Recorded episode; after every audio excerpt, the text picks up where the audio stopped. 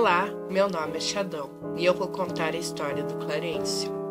Clarence era um menino normal de 10 anos.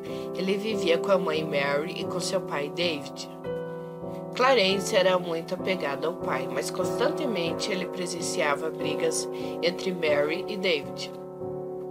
Certo dia, o casal resolveu se separar. David prometeu para Clarence sempre visitá-lo assim que possível, mas ele não cumpriu a promessa, pois um dia, quando ele estava voltando do trabalho para casa, um carro atropelou e o assassino fugiu. Desde esse dia, Clarence mudou. Antes ele era uma criança alegre e saltitante. Agora ele se tornava uma criança triste e quieta. Com o passar dos dias, Clarence só piorava. Agora na escola, ele passava o recreio todo sozinho falando com a parede. Sua professora, senhorita Baker, chamou Mary para uma reunião.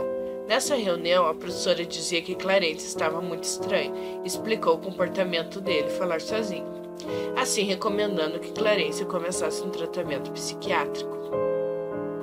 Eu estava no mercado quando vi uma mulher tentando alcançar um litro de leite na prateleira. Sem demorar, fui ajudá-la. Conversamos um pouco e começamos a sair. Posso dizer que eu já a amava. O estranho é que sempre que eu perguntava de seu filho, ela mudava de assunto. Certo dia resolvi aparecer na casa dela e acabei conhecendo Clarence. Mary ficou muito sem graça, pois Clarence disse para mim que eu não era bem-vindo e depois me ignorou totalmente. Ela me pediu desculpas pela atitude do seu filho e me contou a história dele. Fiquei chocado com tudo aquilo.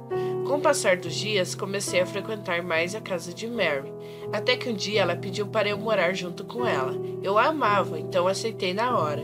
Aos poucos fui me aproximando do Clarence e o levando para a consulta psiquiátrica. Ele foi diagnosticado esquizofrênico, porém pensei ter estabelecido uma confiança entre nós dois. Ele parecia estar melhor. A senhorita Baker dizia que ele já não estava mais falando sozinho. Parecia tudo perfeito. Até que um dia recebi uma ligação de madrugada. Mary ficou muito brava por alguém ter me ligado àquela hora, então eu tive que contar a verdade para ela. Há alguns meses atrás, eu estava voltando do serviço com meu amigo John Nesse dia, ele disse que me daria uma carona. Estávamos conversando. Ele me disse que tinha um CD para ouvirmos. Quando ele tomou atenção para sua caixinha de CDs que estava no porta-luvas, um homem passou pela frente do carro. Eu gritei para ele frear, mas não deu tempo e assim Joe atropelou. Eu implorei para ele voltar e prestar ajuda, mas ele usou o argumento de que não queria ser preso, então tentei sair do carro, mas ele trancou as portas e só as abriu quando estávamos na frente da minha casa.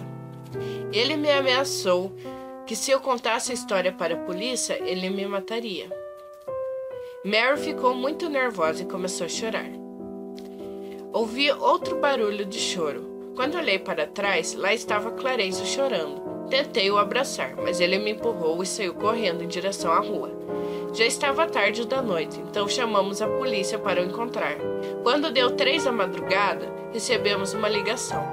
Clarence foi encontrado no estacionamento da empresa onde eu trabalho. Mary e eu fomos correndo para lá. E quando chegamos, a polícia e uma ambulância estavam lá. O local estava coberto por faixas amarelas, dizendo para não ultrapassarmos. Mesmo sem permissão da polícia, fui até o Clarence que estava com a camiseta manchada de sangue com uma faca na mão. Ele estava chorando. Perguntei o que aconteceu, mas não deu tempo dele responder muita coisa. Tudo o que ele disse foi que o pai dele mandou ele fazer isso e que ele queria que eu fosse o próximo. Quando Clarence começou a chorar, a polícia veio até mim e mandou eu me afastar. A polícia estava segurando uma fita de câmera de segurança. Pedi para ver, mas não me deixaram. Disseram que era um caso grave, nunca visto antes, e que Clarence foi assassino de John. Aproveitei a oportunidade e contei para a polícia sobre a morte de David. E depois de muito tempo fui nomeado inocente. E quanto ao Clarence, bom, depois de ele ter matado John, ele foi para a clínica psiquiátrica. Depois de alguns dias fui visitá-lo lá. Ele estava quieto e quando me aproximei, ele pulou em cima de mim. E quando ele se preparou para me bater, ele parou e começou a chorar, dizendo: Não posso fazer isso, papai, e me abraçou. Depois de tudo, contei a história para um amigo meu e ele fez alguns ajustes e passou para a Cartoon Network. Quero que as pessoas se lembrem como Clarence era alegre e cheio de vida. O que me pergunto é: o que havia naquela fita?